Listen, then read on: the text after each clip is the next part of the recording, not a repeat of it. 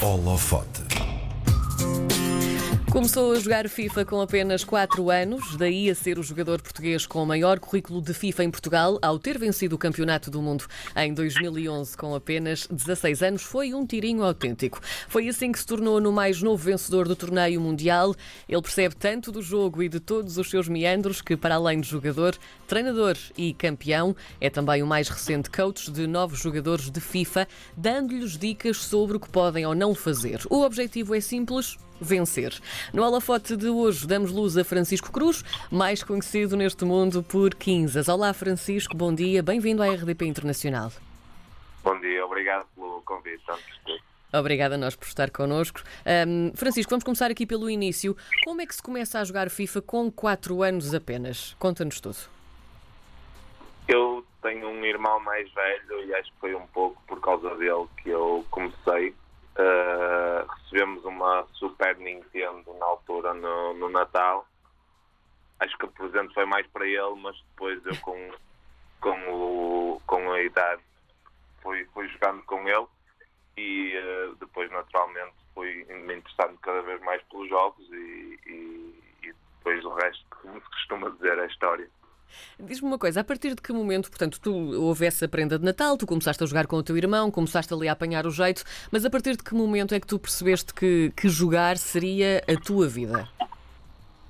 Hum, isso é uma pergunta bastante difícil. Já para ser a segunda, já pensei que ia ser eh, mais fácil as primeiras perguntas. Não. Nem por isso.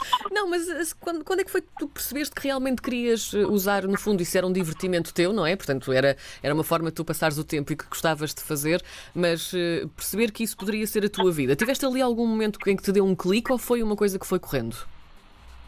Não, acho que as coisas foram, foram correndo naturalmente, porque existe uma, uma, uma grande diferença do mundo dos esportes de agora, em que, os, vo- em que a elite já tem valores bastante comportáveis para, para, uma, para uma vida estável.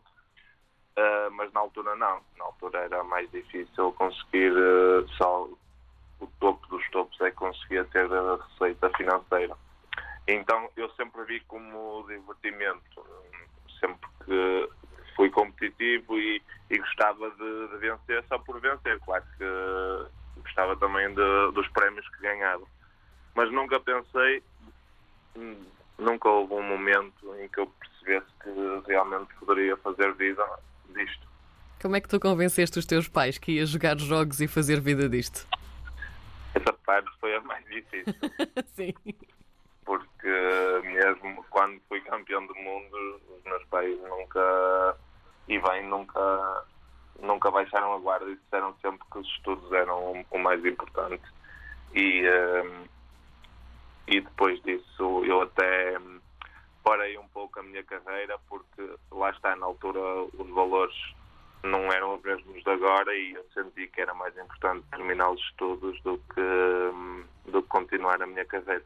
Neste momento, tu estás só dedicado a isto ou ainda estás a estudar? Não, ainda estou a estudar. Infelizmente não, não consegui ter capacidade para, Sim. para as duas coisas. Mas, mas depois tenho o projeto do, do, do coaching e também Sporting de Team Manager. Já lá vamos também, porque queremos saber mais sobre isso. Mas agora vamos eh, falar concretamente do jogo em si. Há batuteiros a jogar FIFA? Ah, este, este ano até diria que não. Houve, houve uns anos em Ah, este que... ano não, mas nos outros. Sim. Como é que isso Não, não. funciona, fazer batota a jogar FIFA? Ahm, por exemplo, conseguir mandar a internet do outro abaixo, Hum. Coisas demasiado complexas, até para um jogador de FIFA que eu nem sei bem como, como fazer, mas, mas como é óbvio, a produtora do jogo está muito atenta a isso e, e vai logo quem, eh, quem tenta fazer eh, essas batutices. Tu sentes que o confinamento e com toda esta situação, estar em casa em vez de na escola, por exemplo, ou no trabalho, fez com que mais malta começasse a jogar? Procuraram-te para treinar nessa altura? Como é que isso foi? Sim, sem dúvida.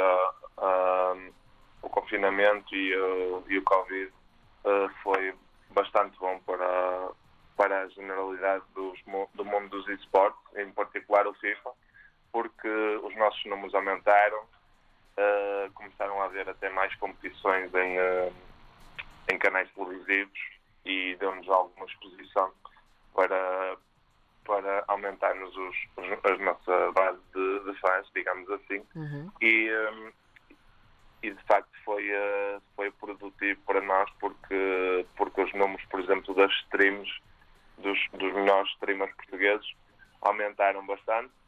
Uh, tivemos só um revés que foi pela primeira vez em muitos anos o Campeonato do Mundo não se realizou. Sim.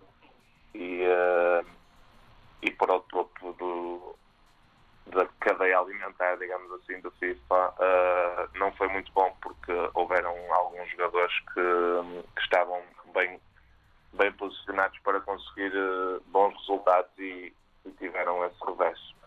Há pouco já nos revelaste um bocadinho, tu trabalhas então para o Sporting. Como é que isso aconteceu e qual é que é a tua verdadeira função dentro do clube? Minha primeira ligação ao clube foi uh, quando eles criaram a, a modalidade de esportes e eu fui convidado para ser o primeiro jogador de, de esportes ou de, de um clube em, em Portugal. Depois, passado um ano e pouco, saí e voltei a, em 2019, no início de 2019, para, para ser team manager uh, em que as minhas funções envolvem uh, basicamente o treino e o acompanhamento do, dos jogadores nas, nas competições presenciais e também, e também online. E todos os clubes têm equipas de esportes ou, ou, como é que isto funciona? Também para os nossos ouvintes perceberem. Há competições entre os clubes, é isso? Não, as competições. Existem competições entre clubes também, por uhum. exemplo, a Liga a Liga Portugal já, já teve a, a segunda edição do campeonato da Liga, da E-Liga Nós, digamos assim, em que participaram todos os, os clubes, exceto o Porto e o Benfica. Depois uh, existem, existe ainda outra uh, competição que é mesmo da, da, Federação, em que envolve, não, não, não tantas vezes, este ano acho que vai mudar, mas não, não envolve organizações uh, de clubes uh, pode, pode também envolver jogadores a nível, uh, em nome individual, digamos assim. E, no entanto, existe cada vez mais clubes associados a esta, esta realidade que é para ficar dos esportes, porque os, os números dos, dos, dos, jogos são cada vez maiores e os clubes querem se associar e bem a, a este fenómeno que acredito eu que está cá para, para ficar. Tu, enquanto coach, como é, que, como é que se treina alguém para jogar FIFA? Ou seja, nós conhecemos bem um treinador de futebol, está no campo, está com as pessoas, com os jogadores, uh, sabemos como é que funciona, mas como é que dá para treinar alguém que joga FIFA? Ou seja, tu um, dá para treinar contra o computador ou tem de ser contra outros jogadores? Como é que é? Como, como a competição é, é contra outros jogadores, uh, faz mais sentido um, o treino ser também contra outros jogadores. De, como é óbvio, uh, um, um jogo de FIFA tem semelhanças muito parecidas com o futebol, então o treino, tirando na sua gênese, vai ser parecido com, com o do futebol. Tem a sua base de técnica, tem a sua base até, até física e depois a, a, mais, a mais mental em que, como é competição, a parte mental, como é óbvio, terá muita, muita importância. Na parte técnica, uh, o treino ainda não é muito específico, envolve mais, envolve mais praticar, praticar e jogar contra os melhores e, um, e assim estar, estar habituado ao, ao mais alto nível de competição. Eu agora apetecia-me começar a jogar FIFA e contratava-te como meu coach. Como é que, que dicas é que tu me darias? O que é que tu irias fazer enquanto meu coach? Conta-me tudo. Uh, essa pergunta é boa porque é, é, talvez a das mais difíceis de fazer e, e eu já me aconselhei até com vários uh, profissionais de, de FIFA. Porque, porquê? Porque nós, como como bons jogadores ou jogadores acima da média, nunca tivemos num patamar em que não sabíamos jogar FIFA. Nós aprendemos muito rapidamente a jogar. Já é uma coisa natural, não é? Não é de raiz, Sim. quase.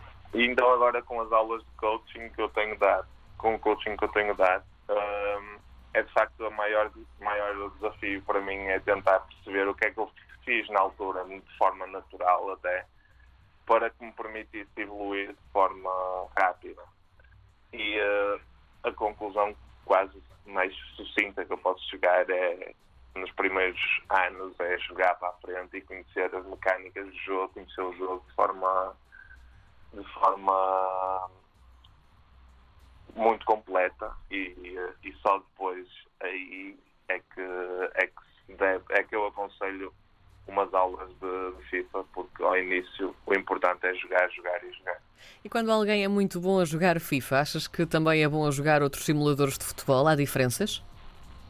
Uh, existem diferenças, claro. E, um, e, uh, e será difícil, difícil uh, manter o mesmo nível nos outros, nos outros, nos outros jogos. Mas, mas dou um exemplo, o que, o que eu considero e muitos consideram o, o jogador mais bem sucedido de, de FIFA, que chegou, foi três vezes campeão do mundo e algumas, algumas outras participações que quase deram mais títulos.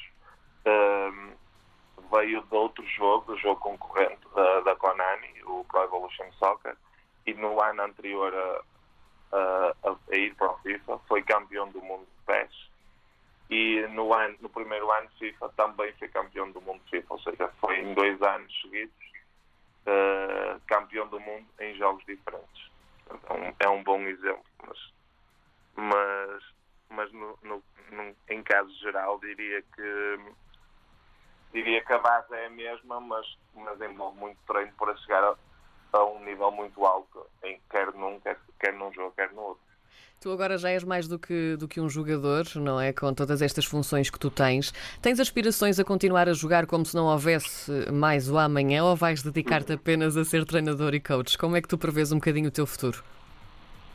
Ah, infelizmente, o, os esportes em Portugal ainda não estão grandes o suficiente para que nos permita fazer uma, uma perspectiva de longo prazo. Então, a maioria de, das pessoas, tal como eu, uh, tenta viver quase o, o, dia a dia e, e, aproveitar e fazer o que nós gostamos, que realmente já somos um privilegi uns privilegiados por estarmos no, no, a fazer o que realmente gostamos. E, uh, e não penso se, se conseguirei fazer disto a minha vida, mas como é óbvio, gostava. Muito bem, Francisco, muito obrigada por teres estado connosco e por te, nos teres contado também um bocadinho mais da tua história e da tua função. Obrigada, Francisco. Um beijinho. Obrigado. Obrigado pelo convite. Obrigada.